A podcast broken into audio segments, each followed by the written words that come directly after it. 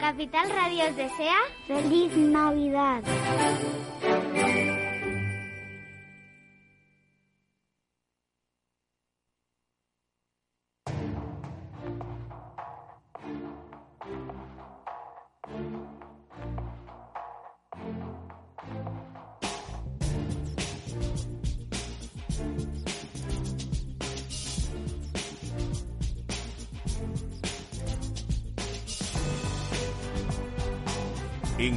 Radio, la magia de la publicidad, con Juan Manuel Urraca.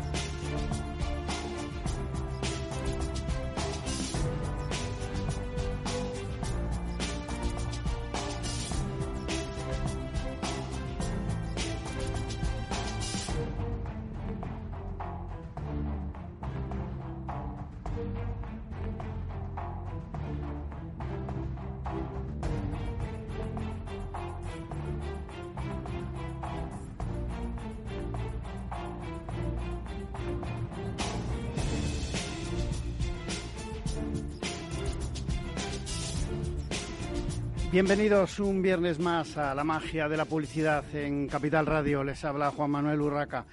Como cada viernes vamos a hablar de marketing, de este maravilloso sector, vamos a hablar de publicidad y de algún tema que, bueno, es, digamos, algo más delicado, pero sobre todo que afecta al mundo del, al mundo del marketing y es que, eh, desgraciadamente, eh, la política a veces se mete pues donde no sabe, pero como quieren manejar todo, pues se meten eh, de, mala manera y está afectando al mundo del, marketing. Luego hablamos de ese tema. Tenemos ya con nosotros a Víctor Conde, director general de la Asociación de Marketing de España. Eh, bienvenido, Víctor, una vez más. Muchísimas gracias, Juan Manuel. un día más, otra vez más, y un saludo para todos los oyentes. Bueno, vamos a hablar con Víctor Conde de esa decimoprimera edición de AMEX, el análisis de la inversión de marketing en, España. El estudio AMEX es el primer informe a nivel mundial que cuantifica el impacto económico del marketing por eh, función y sector.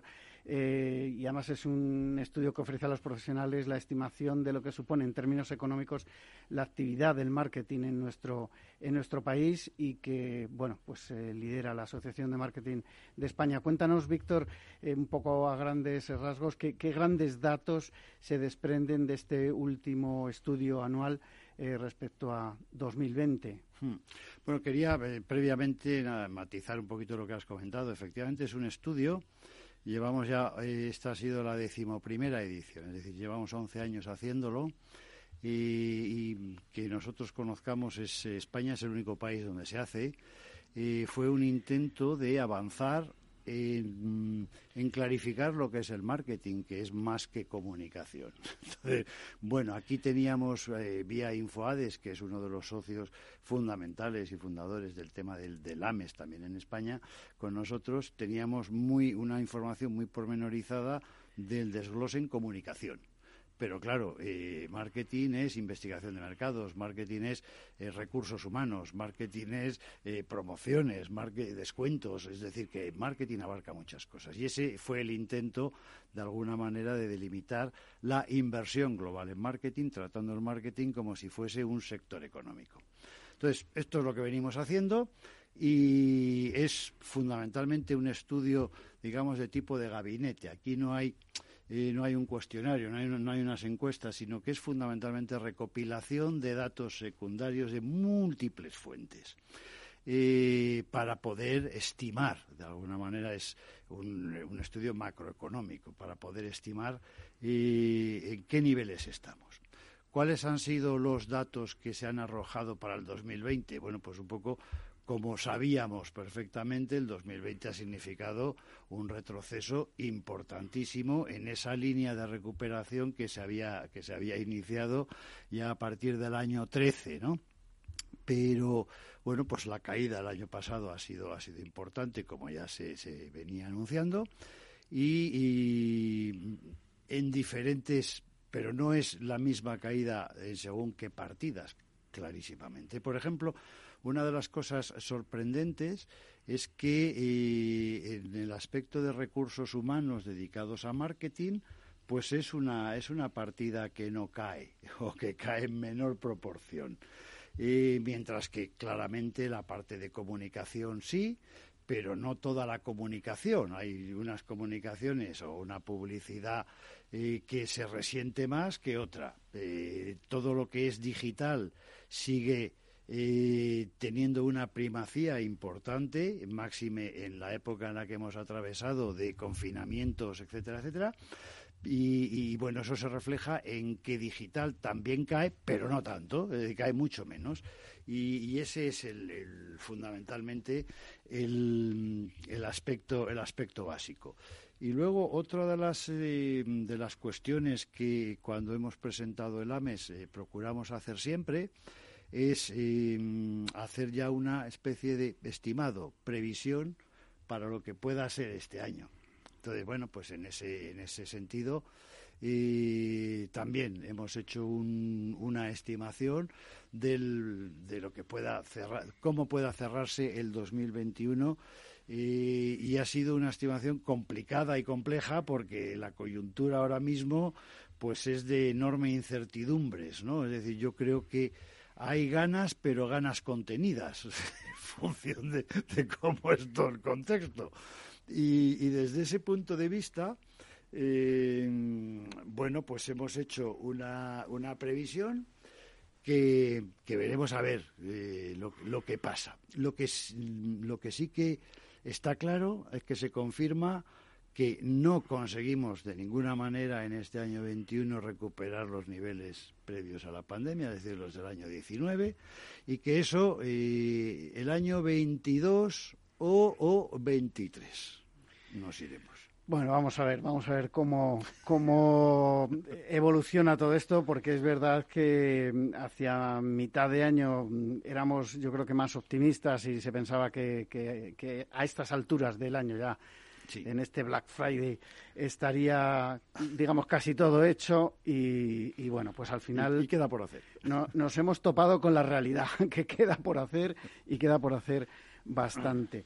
Bueno, uno de los datos que, daba el, estudio, Víctor, es eh, que eh, la inversión eh, global en, marketing descendió un 21,4% hasta los 26.416 millones de euros.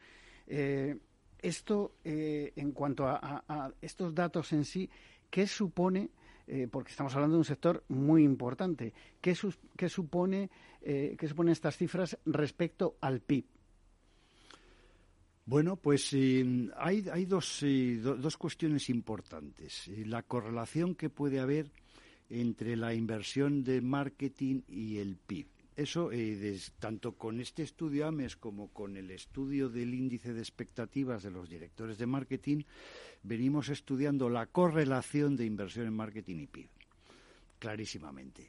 De manera que una mm, marketing es un, eh, es un segmento, es un sector, eh, o son unos, un concepto que es más, anticipa las eh, crisis y anticipa también las salidas de las crisis. Nosotros de la asociación venimos insistiendo mucho en un concepto que nos parece determinante y es, eh, ya está más que estudiado, que em, las empresas que mantienen o que menos reducen sus inversiones en marketing en épocas de crisis salen de las crisis antes y salen más fortalecidas. Es decir, esto es ya una evidencia empírica. Esto lo has comentado además más de una Yo vez. creo que sí, que lo hemos comentado más de una vez. Pero es importante recordarlo, porque es, un, es un dato a tener en cuenta, porque es real, además. Total. Y, y porque mm, yo creo que en época de crisis impera mucho el criterio financiero. No, no, no voy a decir que el criterio financiero eh, no lo debamos tener en cuenta, por supuestísimo que sí, pero eh, el criterio financiero muchas veces es pan para hoy, hambre para mañana. Y eso es eh, lo que estamos intentando desde la Asociación de Marketing mentalizar. Y mentalizar incluso a todo lo que es el comité directivo, que, que marketing significa eh, mucho más la sostenibilidad de la empresa, porque es que es afianzar la relación, afianzar las, las, relaciones comerciales y los clientes y, por tanto, asegurar mejor el futuro. Entonces, eso eh, yo creo que, mm, bueno, pues es una, no sé si es una cruzada, si, si tenemos que evangelizar, pero de alguna manera yo creo que poco a poco iremos siendo capaces de de, convencer ¿no? al, al, empresario de que esto del marketing eh, hace tiempo que dejó de ser eh, estos chicos que gastan. y marketing se tiene que ver como inversión. Por tanto, también es verdad que los profesionales de marketing nos tenemos que obligar a rendir cuentas y, explicar los retornos que esta inversión tiene y por eso la medición el control y, las explicaciones y las correcciones cada vez son más necesarias en, nuestro mundo, ¿no? Si te parece, Víctor, vamos a, incidir un poquito en la parte de eh, cómo se ha distribuido esa inversión y qué supone cada partida dentro del total invertido en, en marketing, eh, porque eh, viendo mm, los datos del perdón, los datos del estudio veía que la inversión en publicidad, comunicación y promoción sufre el mayor descenso, un menos 26,9%. Eh, ferias, exposiciones, congresos, convenciones caen más del 50% por razones obvias, porque estábamos eh, no solo en la parte dura del confinamiento, sino después eh, eh, inhabilitados, digamos, para hacer este tipo de, actos del marketing, ¿no? y la compra de medios un menos 18%, que también, bueno, es, es un dato importante. Y punto de venta menos 25%. aquí hay una cosa curiosa y lo estabas comentando y es que en la parte de eh, lo que es el personal de, marketing no ha habido eh, realmente caída. Y ¿por qué crees que no ha afectado a esa, a esa parte, al personal? Porque muchas veces cuando llegan las crisis, lamentablemente lo conocemos todos y, ya, pues bueno, los que tenemos unos años hemos vivido ya más de una y más de dos, al final lo primero que cae es el empleo. Mm, porque sí, luego ya veremos eh, qué más, pero, pero lo primero a recortar. Y en este caso, a mí me ha llamado la atención, sinceramente, cuando vi el, el dato que, que habéis sacado, que se desprende del estudio, porque es, es importante pensar que eh, hemos hablado muchas veces en esta mesa contigo, Víctor, del talento. Hay mucho talento en España en, marketing y publicidad. Y, no solo la parte creativa, porque el resto también necesita de esa, de esa creatividad y de ese talento. Y resulta que en una crisis tan, tan gorda, tan, tan, tan de parón total como ha sido esta, eh, se ha mantenido el, el, empleo. Sí, pero fíjate, yo, eh, la lectura que hacemos, ¿eh? Es que efectivamente, y, yo creo que es una, lectura muy positiva, decir, oye, en esta crisis, por todo lo que ha supuesto de cambio conductual del consumidor, de cambios de hábitos, etcétera, eh, la gente de marketing ha sido más necesaria que, en términos de continuidad o de normalidad, porque ha habido que replantearse todo ha habido que replantearse nuevos canales de comercialización, ha habido que replantearse cómo aportar valor a, un, a un consumidor que se ha quedado muy descolocado y que ha tenido que ajustar sus hábitos y sus costumbres. Es decir, y, hay otra, otra partida que es también la de investigación de mercados, que también se mantiene bastante, eh, bastante bien pese a estar en crisis.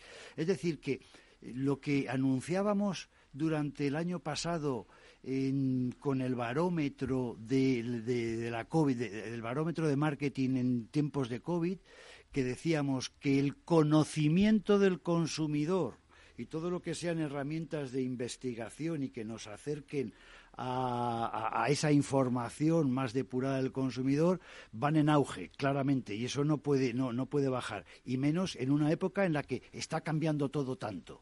Y eso conlleva que luego hay, hay gente que lo tiene que analizar, que tiene que sacar conclusiones.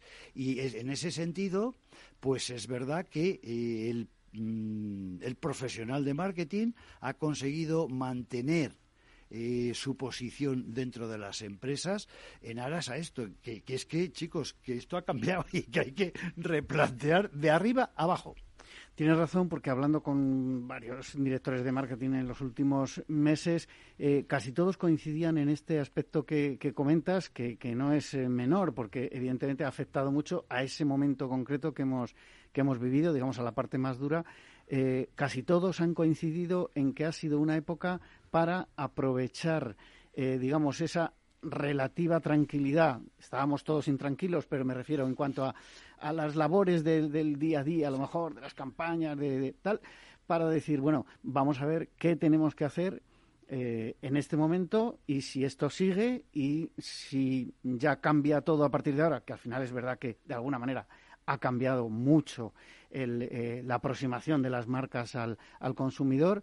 Eh, al final, pues habrá que estudiar cómo hacerlo y, hay que eh, digamos que al final tienen que ser los humanos, porque estamos hablando siempre de mucha tecnología, pero aquí ah, eh, el thinking, sí, al final tiene que ser alguien detrás, algún profesional que además sepa, conozca el sector para decir, bueno, cómo cómo hacemos y luego cómo se implementa, porque eso las máquinas te pueden ayudar, pero al final tú conoces la empresa y, la marca y el producto y, es eh, quien implementa. Sí, el otro día eh, hablando con un, con un director de marketing me, hablaba de eh, que habían dedicado las primeras semanas de la crisis a revisar todos los procesos de comercialización, de creación de valor, todos. Y cuando decía todo, hablaba de cifras de más de mil procesos.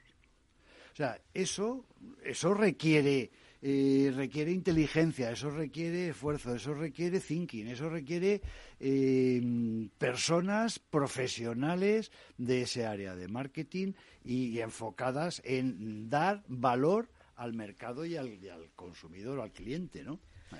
Bueno, Víctor, vamos a, seguir con el estudio y me gustaría que repasásemos, porque siempre yo creo que es, una parte importante para todos los oyentes, eh, por la distribución sectorial, por sectores, eh, cómo, ha, cómo ha ido eh, este año tan, tan raro y, bueno, cómo ha sido la, evolución de la inversión en, en marketing.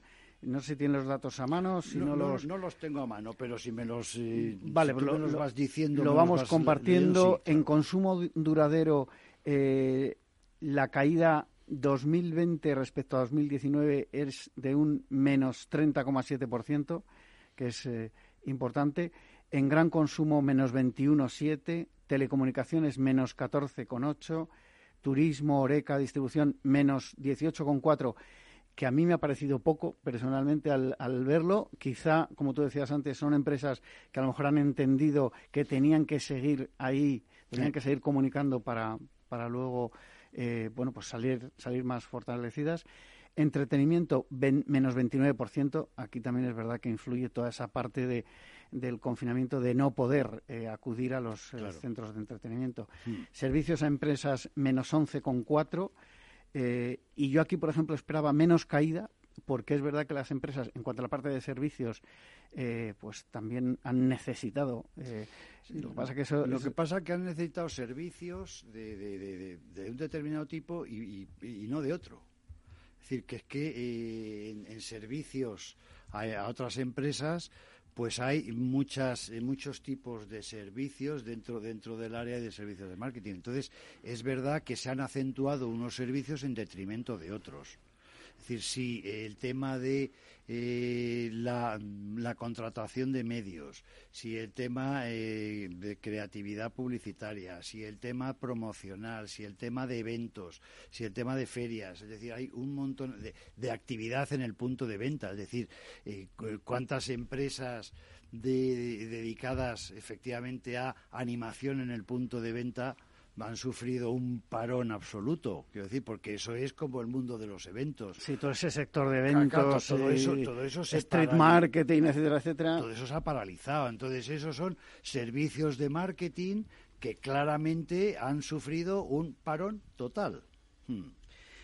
Bueno, eh, haciendo así un, repaso en cuanto a eh, porcentajes de las inversiones, ya dejando de lado las, las caídas, eh, evidentemente consumo duradero un, un 27, un 20,7% de, de la inversión se ha llevado. Yo creo que evidentemente es una parte que, tenía que tener mucho peso, y gran consumo 17,6. Entiendo que en gran consumo está toda la parte de alimentación, que eh, evidentemente yo creo que, eh, como se dijo en los, no en los primeros momentos, pero pasadas unas semanas, eh, habíamos incrementado el gasto en, alimentación y de alguna manera esto se ha tenido que ver reflejado Sin también. Duda, sí.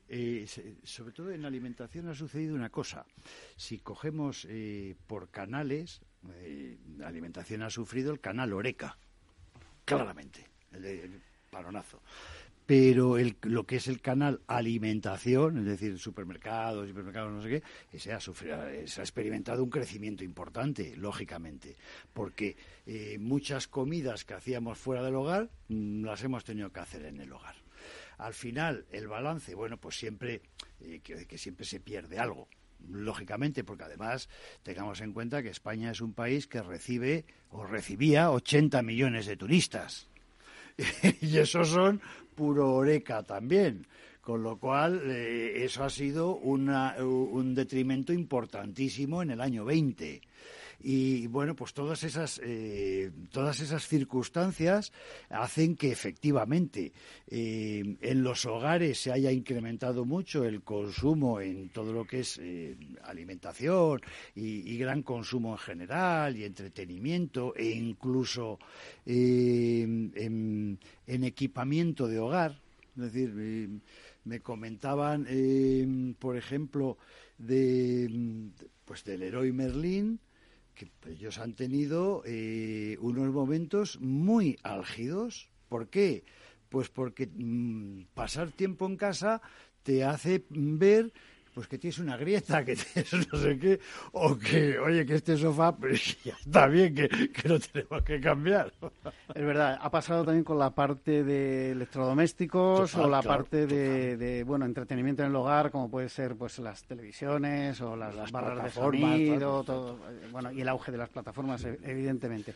Bueno, Víctor, eh, no te vayas. Tenemos que hacer una breve pausa para la publicidad. Enseguida continuamos en la magia de la publicidad en Capital Radio.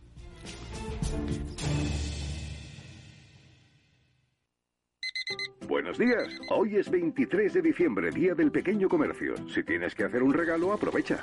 Buenos días. Hoy es 4 de enero, Día del Pequeño Comercio. ¿Has probado a comprar por WhatsApp?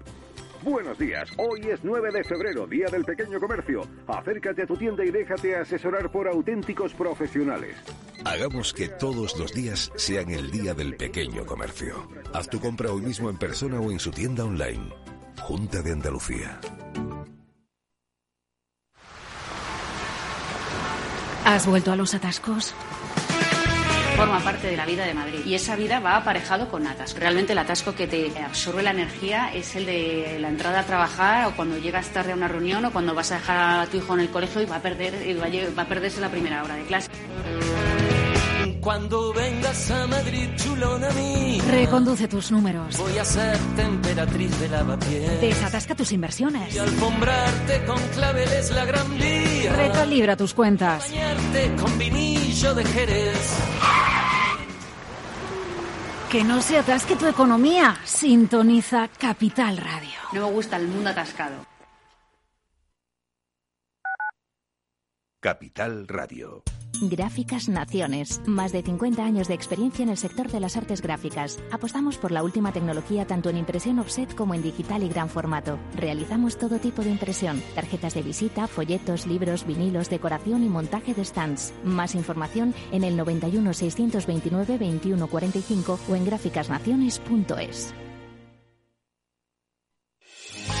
¿Está pensando en montar una empresa pero no se atreve a dar el paso en solitario? Busca una marca conocida y consolidada que le respalde.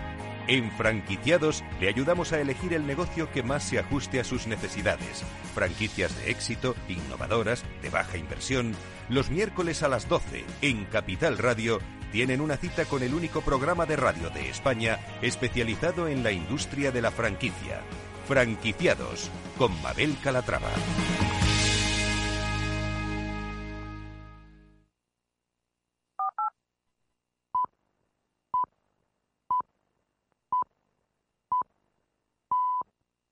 La magia de la publicidad. Continuamos en esta mañana de viernes en la magia de la publicidad en Capital Radio. Tenemos eh, con nosotros, como comentaba antes, a Víctor Conde, director general de la Asociación de Marketing de España, y se unen a este programa en directo de la magia de la publicidad eh, Belén Coca, presidenta de Más Mujeres Creativas, y Marta Lugris, eh, perteneciente también a Más Mujeres eh, Creativas. Bueno, Víctor, estábamos terminando con el tema de, eh, AMES, del, estudio de análisis de la inversión de marketing en España. Estábamos comentando por sectores.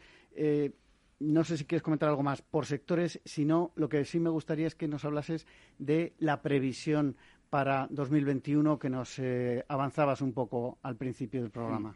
Bueno, la previsión para 2021, eh, insisto, en unos momentos de mucha, de mucha incertidumbre y donde mm, pues hemos tenido bastantes discusiones internas y bastantes puntos de vista.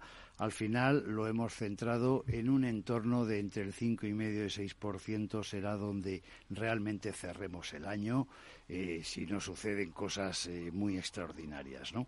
Eh, pero con todas las cautelas. Quiero decir que esta es de, de las veces en las que en las que más difícil nos ha resultado, nos está resultando de verdad hacer una, una estimación de cierre, ¿no? Porque, eh, bueno, pues porque estamos viendo cosas todos los días, porque estamos asistiendo a un problema en el suministro y en el abastecimiento, en la, en la cadena de abastecimiento, que es importante, que eso va a frenar muchos consumos y muchas compras. Quiero decir que al final eh, todo esto, mm, bueno, pues está influyendo. Está influyendo y está influyendo día a día.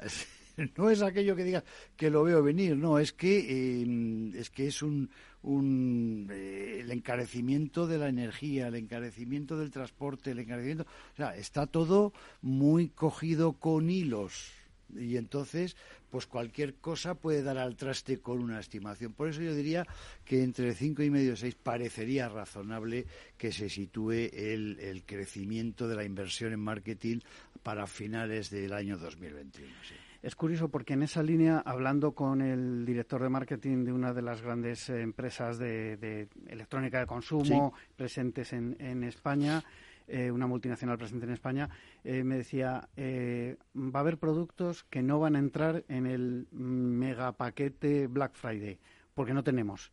Entonces, si tenemos cuatro, ya sabemos que los vamos a vender, ¿para qué les vamos a bajar el precio? ¿Para qué los vamos a meter en una promoción de descuento puro y duro eh, salvaje, además, eh, si, si está vendido y no vamos no, nos va a dar tiempo a tener eh, más prácticamente ni, ni, en campaña de Navidad. pero al mismo tiempo me comentaba que no habían reducido sus previsiones de inversión en marketing. O sea, la campaña Black Friday, la campaña Navidad, mm, quizá también por branding, a lo mejor más que acciones tácticas sobre producto, mm. pues tenían que, seguir con ello y lo iban a mantener. Mm. Eh, bueno, es, un caso, no tiene porque son todos igual, pero es verdad que al final ha, influido. Y, probablemente pues eh, los descuentos o las ofertas del Black Friday de este año a lo mejor no sean tan agresivas como tú mencionabas hace un momentín. Pues a lo mejor. Bueno, eh, aprovechando que tenemos también a, Belén y a Marta y antes de que liberemos de estos micrófonos a, a Víctor, yo os quería preguntar por un tema de actualidad que a mí literalmente me ha sorprendido porque eh, que el sector del marketing y en especial la publicidad eh, se vea aquejado de, un ataque tan directo de la, de, la, administración, de la clase política y del gobierno en, concreto, cuando además, eh, y esto lo he comentado algunas veces, precisamente son ellos los que en muchas ocasiones, sobre todo en las épocas de elecciones, evidentemente, más se han beneficiado del sector del marketing para sus campañas y que, eh, por desgracia, bueno, ya sabemos los, los, políticos que tenemos en este país en las últimas épocas eh, bastante dejan bastante que desear todos. eh, les han encumbrado mm, cuando, bueno, pues cuando no han hecho, eh, digamos, con buenas campañas de marketing, figuras que, que si rascas un poco de, detrás había poco. Pero volviendo al marketing, no, no os quiero meter en ningún jardín. Lo que sí es verdad es que me gustaría saber qué opináis de estos ataques, el, bajo mi punto de vista, innecesarios, pero no sé. Víctor. Innecesarios, gratuitos, creo que no conducen además a nada. Es decir, que, mm, por ejemplo, además, y yo creo que es, curioso, tenemos en España un, eh, la experiencia de eh, lo bien que funciona de autocontrol, por ejemplo. Dices, bueno, si es que eh, creo que hemos demostrado capacidad como para autorregularnos y para saber eh, hasta qué punto y dónde están las, las, barreras y las líneas rojas que nos deben cruzar y el propio sector eh, ha sido capaz de demostrar que se autorregula. Es decir, yo siempre mm, el exceso de regulación eh, y el exceso de intervención pues creo que es malo. Si además no tiene unas líneas claras, no tiene un objetivo eh, concreto, pues me parece absolutamente innecesario. yo creo que todos estamos de acuerdo en los intereses generales de la sociedad. Yo creo que el marketing eh, ha asumido clarísimamente valores de la sociedad, es decir, ya eh, probablemente ha habido prácticas en el mundo del marketing y de la publicidad y la comunicación que en el siglo pasado, sobre todo, pues que a lo mejor han sido más cosméticas y ha sido más un poco de camuflaje, pero eso ya no vale, eso ya, ya, sabemos que no vale. Entonces, eh, la estrategia de marketing tiene que ser una estrategia comprometida, una estrategia eh, de sostenibilidad y una estrategia ética, y porque lo otro tiene las patas muy cortas. Y, entonces yo creo que cada vez es menos necesario, porque además el consumidor cada vez está mejor, más, más informado, mejor informado y tiene también más poder de, sanción. Hemos eh, experimentado una evolución de un consumidor que, bueno, que no, no, no se creía que tenía la sartén por el mango para poder eh, penalizar comportamientos no éticos de las empresas y hoy ha descubierto que sí, que tiene, el, que tiene el mango y tiene la sartén y lo tiene todo. Entonces, yo creo que eso es, eh, bueno, la propia ley del mercado creo que sería mm, más que suficiente. Belén. Pues yo creo que efectivamente el consumidor está mucho más informado, pero esta última polémica viene al, al, tema también de la, del, del, horario infantil y de un consumidor que claramente no tiene la capacidad de juicio de ver un poco qué pasa. ¿no? Entonces yo creo que por un lado la industria publicitaria hace muy bien en organizarse y en reclamar un diálogo mucho más efectivo con el gobierno para impedir que se tomen medidas que a lo mejor no están del todo consensuadas, que no están valoradas en todos los ángulos que tienen y en todo lo que puede afectar.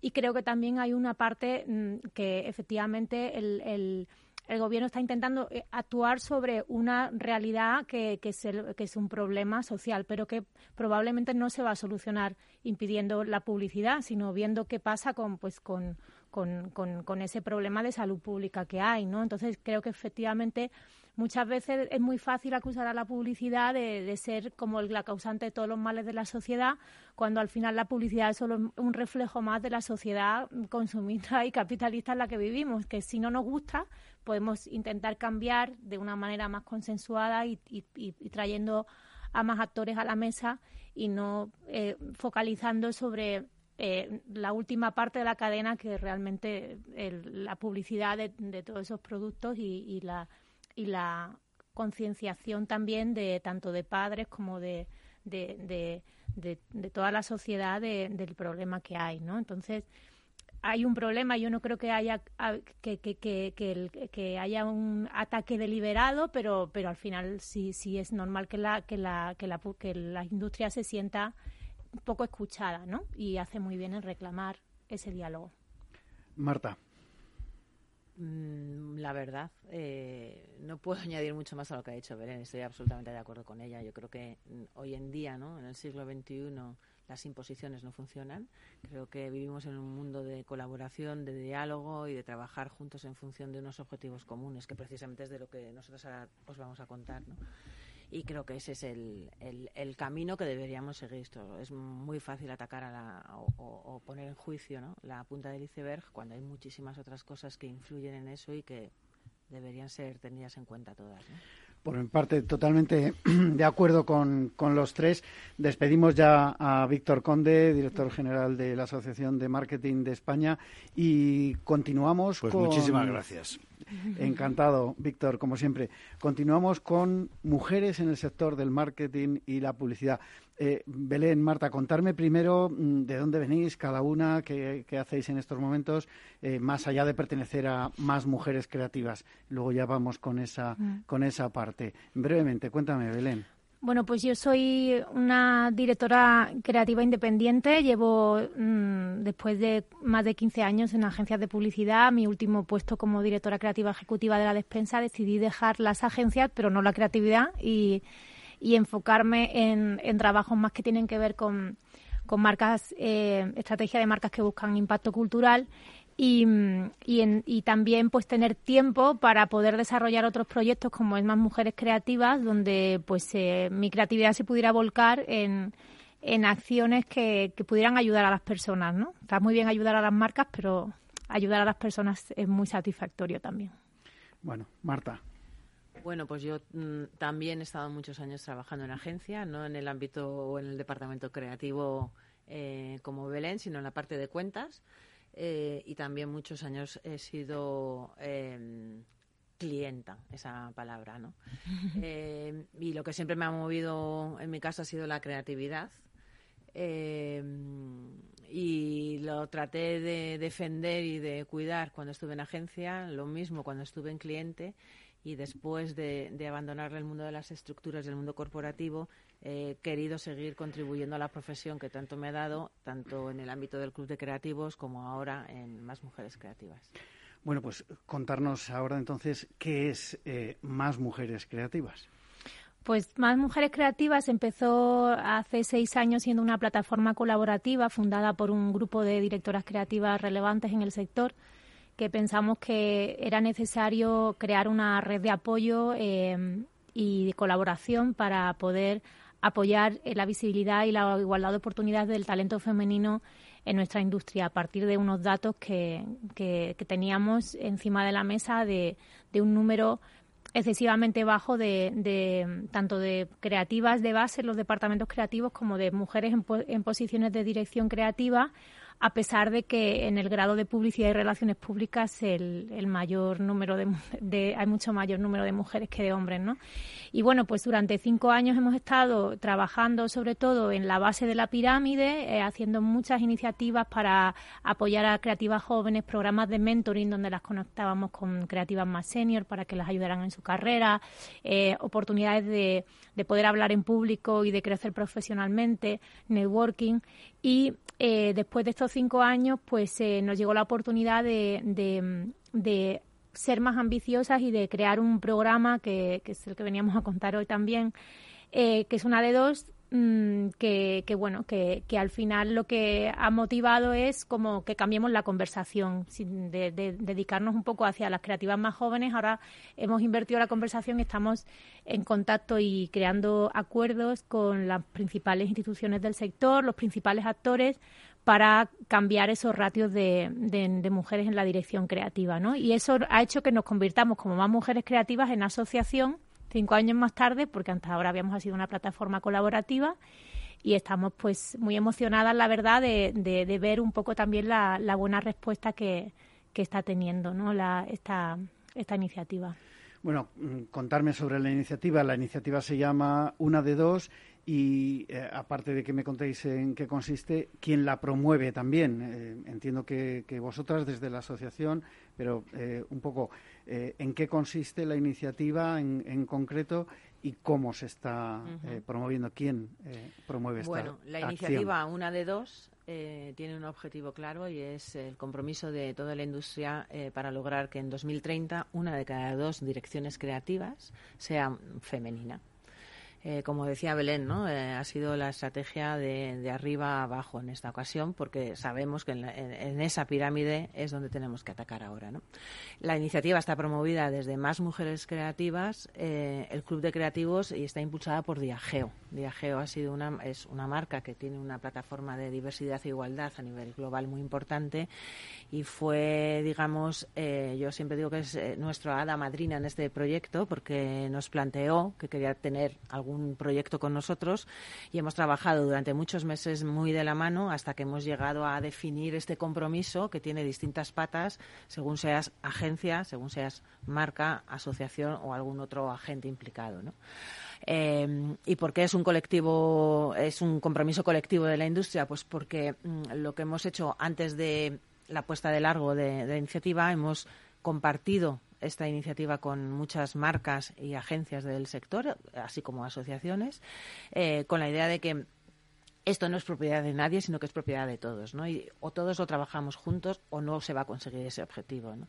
Y a raíz de entonces, eh, bueno, pues hemos ido afinando, hemos dado voz también a la gente a la que le comentábamos el proyecto para ir afinando esos puntos del compromiso, la evolución, eh, bueno, incluso las cuotas de participación, porque todo esto, como podréis imaginar, y en una asociación sin ánimo de lucro, pues es complicado, ¿no? Encontrar esos fondos para, para realizar el, el proyecto y se han ido sumando marcas como grupo Más Móvil con su marca Yoigo, KFC, el BBVA, Em, tenemos el apoyo del Santander, eh, tenemos muchas marcas de muchas agencias importantes, tanto multinacionales como eh, bueno pues el grupo BDO, grupo Abas, el grupo Macan o Gilby. Tenemos también otras independientes como PS21, eh, la despensa Kitchen, Publicis, Le Burnett. seguro que me dejo alguna y el ruso de Rocky, el ruso de Rocky, efectivamente, Martians 12. Eh, y bueno, en realidad eh, lo que nos hemos dado cuenta a lo largo de estos meses es que es el momento de hacer esto. Hemos puesto el tema encima de la mesa, está siendo muy bien recibida y tenemos sensación de que todos queremos arrimar el hombro. Por fin. Bueno, has dicho una cosa muy importante, Marta, y es que eh, está, lo has dicho con otras palabras, pero que como que el, la pelota está en el tejado de todos, ¿no? O sea, esto es cosa de todos, porque al final lo de la igualdad o la paridad, a mí no me gusta hablar de paridad, pero la igualdad de derechos y oportunidades, para que sea algo fehaciente, tiene que ser de todos. Mm, y de todos los jugadores dentro de las empresas, de las organizaciones, de la política, de la sociedad en general, porque si no, al final esto no, no funciona. Eh, este proyecto nace precisamente de querer dar algo a la sociedad, ¿no? También por parte de Diageo. Ellos, como te comentaba, tienen un proyecto muy ambicioso interno de diversidad y igualdad, pero consideran que con ser ellos eh, igualitarios y diversos no es suficiente, sino que sus partners creativos deben serlo también para poder contar esas, esas historias a la sociedad a través de sus marcas de manera diversa e igualitaria, ¿no? Y ese es un poco el, corazón de, este proyecto, porque si, si los departamentos creativos de, que cuentan, que crean las historias de las marcas no son eh, ¿no? pues eh, diversos en ese sentido, difícilmente las historias que salgan a la calle lo serán. Está claro. Eh, como objetivos concretos, ¿cuáles tiene? ¿Qué, objetivos concretos os habéis planteado al lanzar esta iniciativa, mm. una de dos? Pues como decía Marta, el objetivo clave es conseguir que en 2030 una de, de dos directoras creativas sea, sea mujer, ¿no? Em, pero para eso entendemos que no es un objetivo que vamos a conseguir en un día, por eso nos hemos planteado un horizonte a medio plazo. Para eso eh, el compromiso lo que incluye son como distintos puntos que, que, que, son como buenas prácticas que nos pueden ayudar a llegar a ese objetivo de una forma natural y no forzada, pero sí un poquito empujada y acelerada, porque lo que nos hemos dado cuenta, eh, actualizando los, los datos del sector con, con el eh, segundo estudio de la población publicitaria que hemos, que hemos hecho en colaboración con el CDC y con la APG, eh, lo que nos hemos dado cuenta es que la progresión que ha habido en los últimos 10 años ha sido positiva, pero es insuficiente si queremos conseguir la igualdad real en un plazo razonable. ¿no? Entonces, lo que tenemos que hacer es empujar. Y para eso, al final, lo que le pedimos a las a las agencias y a las marcas es, eh, son pequeños pasos eh, y, poner conciencia sobre este problema para que en cada decisión de selección de agencia, en cada decisión de eh, abrir un proceso de selección para posiciones directivas en el Departamento de Creatividad, haya esta conciencia de que hay que hacer un esfuerzo especial por encontrar pues esas eh, mujeres líderes que pueden que pueden eh, abrir un poco la, diversidad de puntos de vista y, ampliar la, la, base de talento de los departamentos creativos, ¿no? Porque otra de las cosas que nos hemos dado cuenta es que eh, con estos datos que hemos sacado es que realmente el talento femenino desaparece del sector publicitario a partir de los 35 años, ¿no? Y eso es dramático porque eh, formas a un montón de mujeres que tienen eh, una experiencia muy válida y en el momento en el que podrían alcanzar esas posiciones de liderazgo, dejan el sector o abandonan o, son expulsadas por, por, por, unas dificultades y unos obstáculos internos que son muy complicados de, de, combatir, ¿no? Entonces, bueno, pues eh, son pequeños objetivos eh, que, que, al final suman sobre ese gran objetivo final. Para que te hagas una idea del 61% de mujeres hasta 34 años en los departamentos creativos, al pasar esa edad baja a 19%. mientras que los hombres se mantienen entre el 33 y el 35 siempre. ¿no? Es tremendo. Yo eh, estaba leyendo el dato este del segundo estudio de la población publicitaria. Las mujeres representan el 51% de la base de, la pirámide creativa. Solo el 22% alcanza puestos medios de, dirección. Ya no digamos puestos altos. Si es el 22 en puestos medios y con esta progresión geométrica inversa, pues lo que comentabais, ¿no? que eh, la representatividad eh, de mujeres creativas en puestos de de dirección, pues eh, lamentablemente eh, baja demasiado. ¿Qué causas podemos valorar como determinantes de esta situación actual de, la brecha en cuanto a, posiciones de responsabilidad? Porque eh, si hace 30 mm, años se hablaba de, no, no, es que todos los directores del 99% de las empresas son hombres, hoy en día eso también va cambiando. Hmm. ¿Qué, pasa en creatividad que no hay no que no haya tantas mujeres creativas, que casi se me escapa, sino que no hay tantas mujeres directoras de mm. creatividad, que es, mm. distinto. Bueno, la, profesión creativa ha sido una profesión que tradicionalmente ha sido identificada con hombres, ¿no? Nada más que hay que ver Mad Men, ¿no? Para darse cuenta de que esto... sí, pero eso es, una serie que refleja los años 60. Ya, ya, pero... Han pasado 60 años. Pero, al, pero al final... Eh, eh, y pasaba antes un poco con lo que hablábamos de la base de la pirámide. Incluso una, mm, una mujer, esa falta de referentes te hacía, igual que sucede en las profesiones STEM, esa falta de referentes te hace pensar que eso no es una carrera para ti, ¿no? Eso para empezar, esa falta de referentes es clave.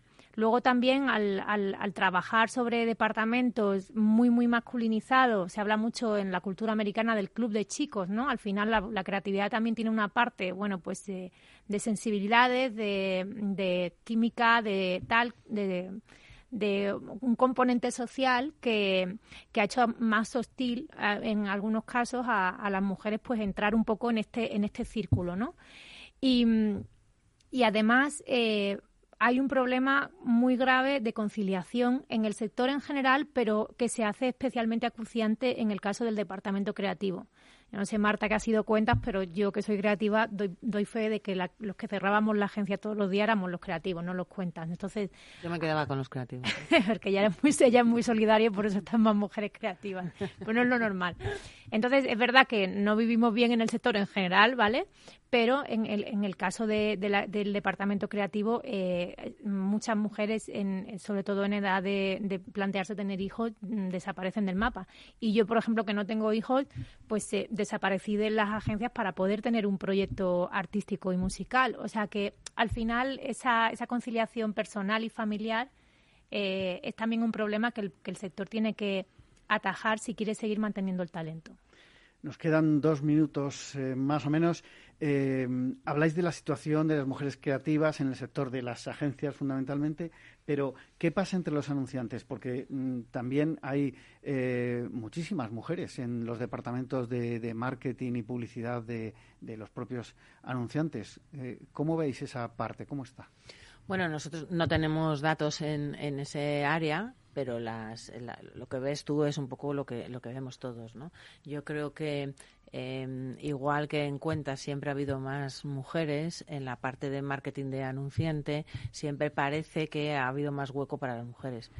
Creo que los puestos de responsabilidad, aún así, eh, queda muchísimo que lograr también en la parte de, anunciantes, ¿no? Porque ahí hay quizás en los, en los mandos medios, por decirlo de alguna forma, sí que hay más representación, pero al final eh, los, los directivos, los que se sientan en el consejo eh, o en el comité de dirección, eh, te puedo asegurar que no, eh, no, no son tantas mujeres. ¿Tenéis algún dato de emprendimiento femenino en el sector de la publicidad? ¿Se ha incrementado con la última crisis? Muy rápido, por favor. Pues eh, no tenemos un comparativo para ver cómo se ha incrementado. Lo que sí en este estudio de la población publicitaria preguntamos también por, por, eh, por, por, por, un tema de emprendimiento y lo que sí vimos, sobre todo en el, entre las mujeres creativas y los hombres creativos, que eh, el porcentaje de mujeres que emprenden es sensiblemente inferior. Si estamos hablando de un 32% de hombres creativos que trabajan por cuenta propia, solo hay un 12%. Y aquí, tenemos, aquí creemos que también este programa que va de impulsar el liderazgo es clave. Bueno, pues hasta aquí lo que ha dado de sí el programa de hoy. Eh, despido ya a Belén Coca, presidenta de Más Mujeres Creativas, y a Marta Lugris, eh, también de más mujeres creativas que nos han estado hablando de este tema tan, tan interesante. Eh, despido aquí la magia de la publicidad de Capital Radio. A todos ustedes les espero el próximo viernes. Se despide Juan Manuel Urraca.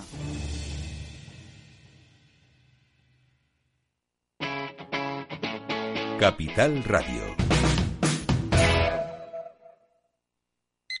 Buenos días. Hoy es 23 de diciembre, Día del Pequeño Comercio. Si tienes que hacer un regalo, aprovecha.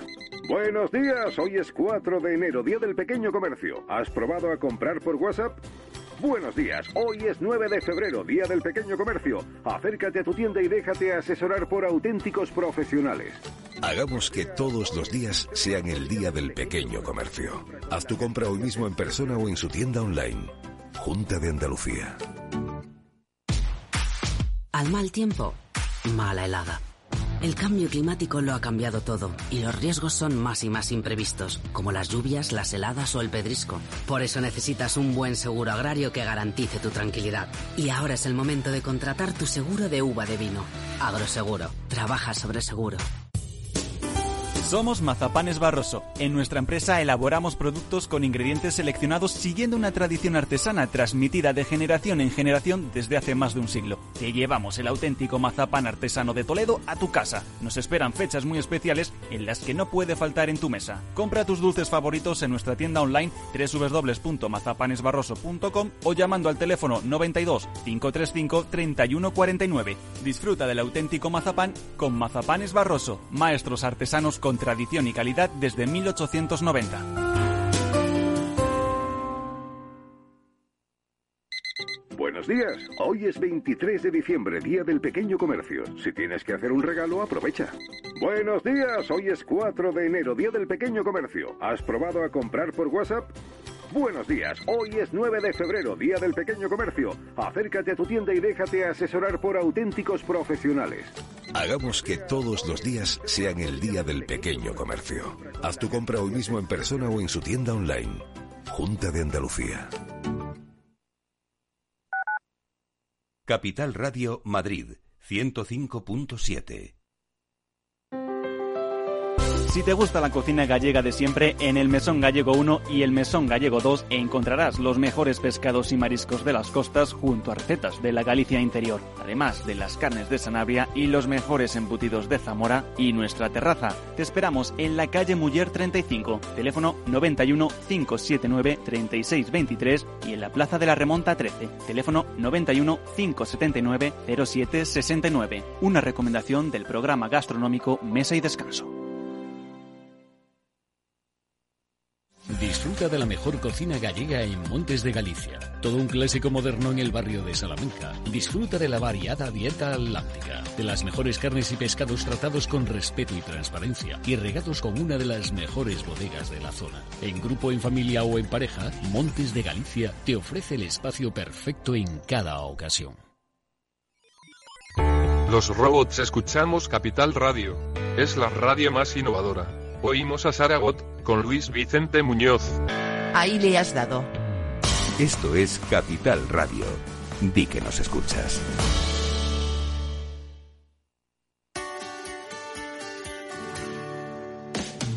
Aquí, en Capital Radio, está el programa más divertido y de mayor influencia en el mundo del capital humano. Todos los viernes a la una de la tarde, únete a Humanos en la Oficina, presentado y dirigido por el speaker internacional Miguel Ángel Pérez Laguna. Un programa donde el talento es protagonista en un formato innovador e irresistible que ya se escucha en 13 países. No te lo pierdas.